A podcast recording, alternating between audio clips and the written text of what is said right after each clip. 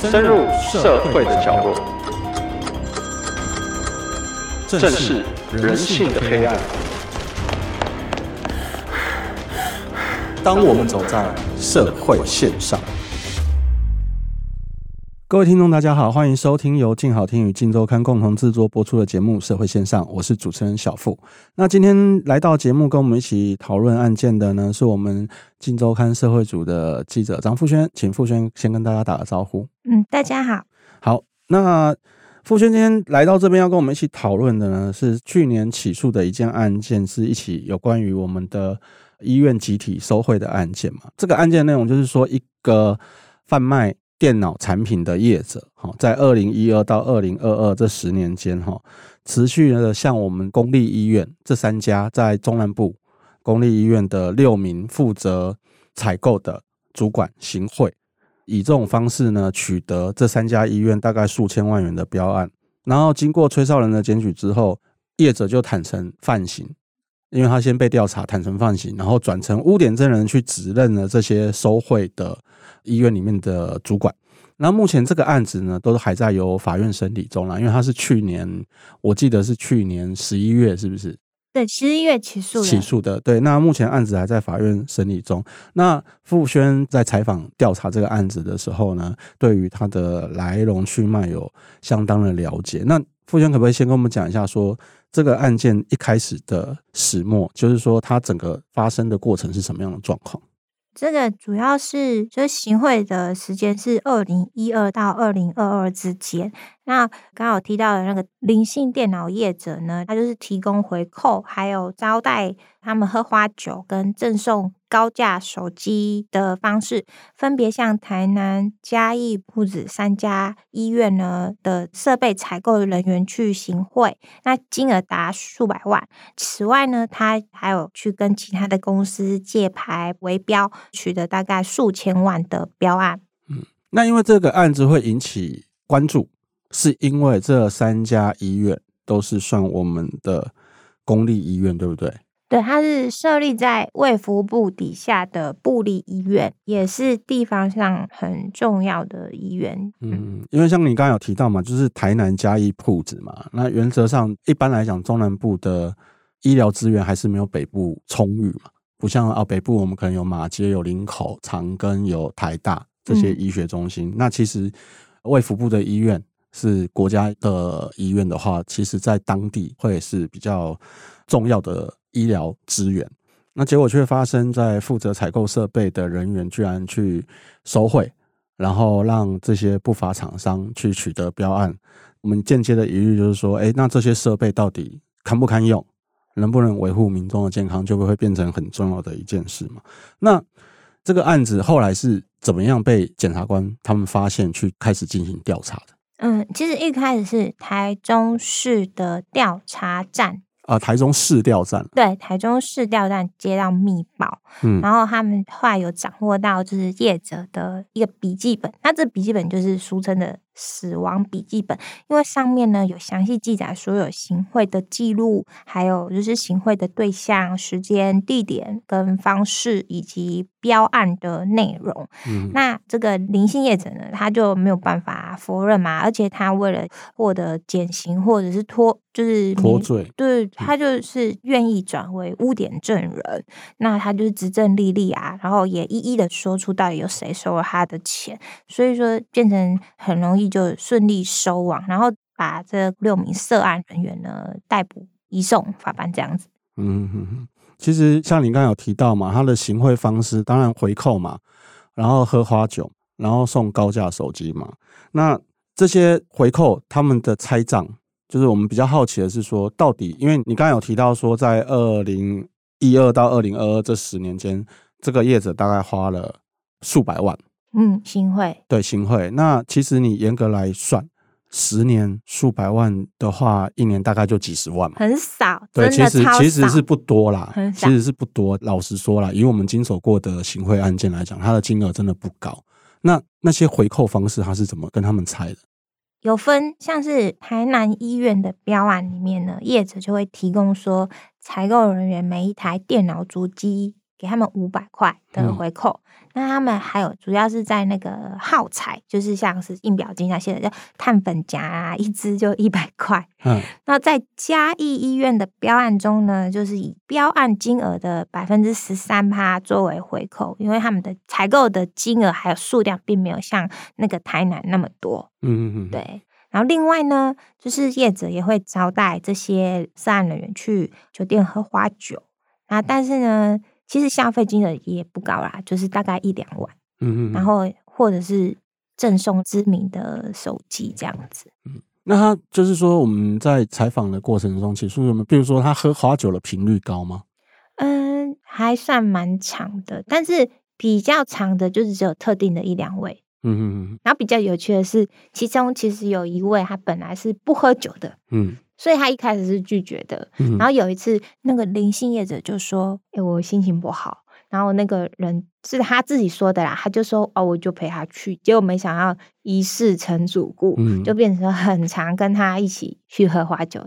但是就这一招来讲的话，就是说业者即便行贿或者是招待这些采购人员去喝花酒。然后也对这些人行贿了，但是标案它有一定的程序嘛，嗯，他标案他毕竟他是公家的医院，他比如说他可能要公开招标，然后有一些限制，他跟这些人员是怎么去解决这样的问题？嗯，他主要的限制就是说，医院的采购案呢，就一定要有三家。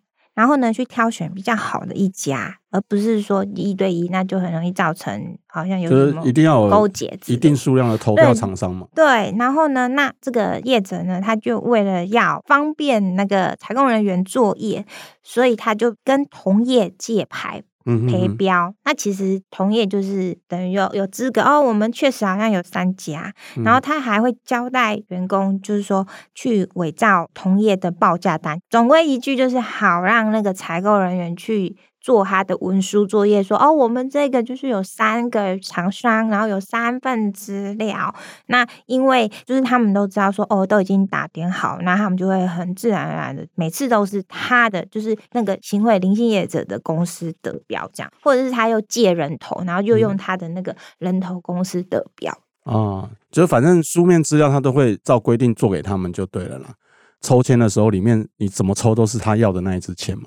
是这样的意思，就内定啊，就内定了嘛。嗯、对，那除了行贿之外，就像我刚才前面提到的嘛，因为这三家是部立医院，那你采购的过程中给回扣啊、喝花酒啊，讲真的啦，羊毛出在羊身上啦，业者花了钱好去行贿，他也只能从产品上面捞回来嘛。所以他是不是就是也会卖到一些劣质的东西，或者是说故意把那些本来应该正常价钱的产品拉高，然后让医院去蒙受损失这样？有的，有的，那个所谓的检举人呢，他是有跟调查局的人说，老板卖的东西都是比较贵的，或者是说都是要卖原厂的，他原厂就是利润高嘛，他就可以抽。嗯或者是说一些比较劣质的商品，然后像是碳粉夹啊，还有耗材啊，都是比较容易坏的，而且价格相对也比一般高。那另外呢，这个调查局呢，也在采购人员的手机对话记录中呢，有发现说，其实他们有。有互相抱怨，就说哦，每次跟那个谁买的东西呀、啊，那个状况都很多，而且一年就好几台电脑就坏掉。可是他就说啊，就看在他的面子上，就还是跟他采购这样子。嗯哼，这些采购人员是没有收贿的吧？有啊，都有啊，都有。哦，只有一个没有，他就是便宜行事啊。嗯、他同事就跟他说啊，就这个零哦。然后他就也没有去仔细的比对，说什么、嗯、呃对价单啊什么的，他就哦好就直接乖乖照办。听同事就是反正就办给他这样。对对对。嗯，可是那这样子他们抱怨就没什么道理啊！你电脑坏掉，不是买新的，他还可以再一台再抽五百吗？可东西烂还是会想要讲、啊。哦，应该是说对医院难交代了，会不会？毕竟买、啊、买进来，毕竟买进来，可能别的科室在用的话，就会跟采购抱怨说啊，你们买这个电脑都很快就坏掉，啊、耗损率过高，过高嘛，所以就发觉有问题。嗯、对啊，那目前呢？因为他去年十一月起诉的话，其实照理来讲，又有污点证人，又有那一本账本，你讲的那本死亡笔记本的话，其实这个案件应该在审理起来的话，应该会速度比较快。嗯，对，他这个蛮快的哦，他九月才开始着手调查嘛。去年九月嘛。对，去年九月，然后十一月的时候就已经被起诉了，嗯、因为证据都很明确，而且有那个死亡笔记本，然后那个业者又变污点证人，嗯、所以这些采购人员都已经被起诉。但目前都还在审理当中啦，那、嗯、他们也都有坦诚收贿啊，而且说愿意缴回不法所得，所以目前检方也是说可以减轻量刑啊什么之类的。对，啊业者的部分呢？业者就是坦诚犯行转污点证人，然后所以就还还起诉吗？还是对，是还起诉的。哦，他其实严格来讲，这些人收的钱啊，一个月平均下来大概就是多个两三万。那就是说，检调有没有查出来说他们是怎么样怎么交款的啦？双方是怎么交款？因为这个叶子他住台中嘛，其实他们有点距离，所以他就是大概以三个月或者是半年结算，然后他会提供这些采购人员回扣，嗯、比如说这个叶子到台南出差啊，或者是说采购人员到台中开会啊，他们就会约在车上，或者是说。餐厅碰面，嗯、那林就会把这个装有现金的纸袋呢交给对方。那如果他没空，他就会说，因为他也不想给员工知道嘛，他就用一个礼盒包着，然后让员工呢带到高铁站，然后去送礼，就对送礼盒，对给那些采购人员这样。嗯，但是礼盒里面装的就是那些汇款，对对，就是钱。然后每次大概一到三万块不等，嗯，一到三万块不等。嗯，然后两三个月一次，很少，真的很少哎、欸。对啊，我们整件案子，我们就很好奇，说怎么会为了那一点点钱去做这种害自己没工作的事啊？对，对对。但是其实就你的报道来讲的话，就是玻璃医院的收贿案件，好像除了这一件算是最新的了，好像之前也有，对不对？嗯，对。其实，在二零二零年的时候。台南医院呢，有一个诚信技术员，他在办理院内的机电设备采购案的时候呢，他就收了上百万元的回扣，哎，差很多哦。嗯，一个技术员呢，就替他收了上百万元的回扣，替业者护航，那是最后被判刑两年，缓刑五年。嗯、那另外呢，就是前嘉义医院的院长黄荣德。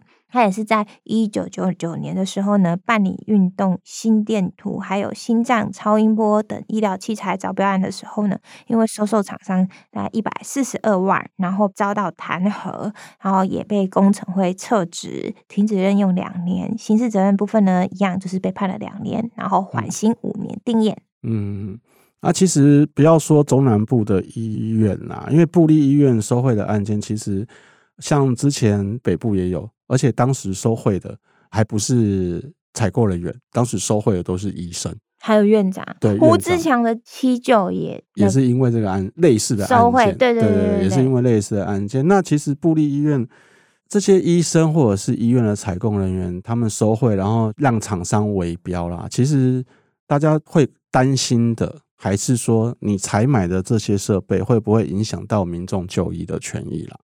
对，那法律上来讲，其实我们常常看到，就是说，在公务人员收贿的部分，他们这些医生被抓到之后，常常都是，比如说啊，好，我承认犯行，我愿意缴回不法所得，那他就会可能就是缓刑。嗯、那如果一直重复的状况，其实像你刚才有提到，从一九九九年最早的黄荣德院长，然后到二零二零年，到之前甚至二零一七年。然后到你最新的去年这一件，其实这些事情一直重复的在发生。那你觉得说真的有办法去避免说后续的人员不要再违法收贿采购吗？你有没有了解到说卫福部有什么机制可以去积极改善这样的状况？目前我大概得知就是说，卫福部他会缩短采购人员轮调的时间，比如说他本来是一年，那就变成半年，就必须做一个轮调。因为其实这种事情，就是因为我跟厂商相处久了，我们就熟了嘛，嗯，所以就很容易有偷来暗去的行为啊，嗯，对。就相处久了，日久生情，然后大家就互相给个方便，这样、嗯，然后喝花酒什么之类的。呃、对嗯、那其实我个人是觉得，追根究底，不管是法律怎么改，或者是轮调机制怎么改，到头来还是当事人自己怎么想最重要。因为我们也遇过，即便缩短了轮调的时间，好，就像你刚才讲的，他想要把轮调的时间从一年缩成半年好了。当然，实际上我们看得到的状况是，这个人从这个单位调走了。但是他对于后面接他的人，他有控制权的情况之下，他可以叫接班的人继续跟这个厂商合作，继续收。他即便离开了这个位置，他还是可以从这个厂商这边拿到好处。然后其实这是实际上都会一直不断循环轮回的状况了。所以我想最重要的是布利医院本身他们的查核机制吧，然后包括你说采购案的审查，因为像这次这个业者就是他连审查的人都搞定了，就是已经整个球场都是他的人的时候，他要不赢也很难。对啊，就是他把主管也搞定了，对对对，所以最基本的我想还是所谓行政风气的问题啦。因为如果讲真的，院长再收了。嗯，院长假巴我马爱林腾嘛，嗯，这个我想是人性啊。但是卫福部的部立医院，毕竟在中南部的民众可能会相当倚重的医疗资源，如果都一直放任在医院里面做这些违法的事情，我想对中南部，当然全台湾啊，不能只讲中南部，全台湾的民众的健康都一定会有疑虑啦。等到我照 MRI 核磁共振，或是我头部去照 CT，结果电脑买的是。没脑震荡了变有脑震荡，有脑震荡了照出来没有脑震荡，这个绝对都会出大事。对，所以我们还是希望说卫福部在这样的案件上面能够多花点心力，因为毕竟它真的是几乎两三年就来一次的状况，我想一定是必须去正视的问题了。好，那我们今天谢谢傅轩来节目跟我们分享。谢谢小布哥，也谢谢大家的收听。有兴趣了解更多社会案件的听众，欢迎锁定由静好听与静周刊共同制作播出的《社会线上》。我们下次见。想听爱听，就在静好听。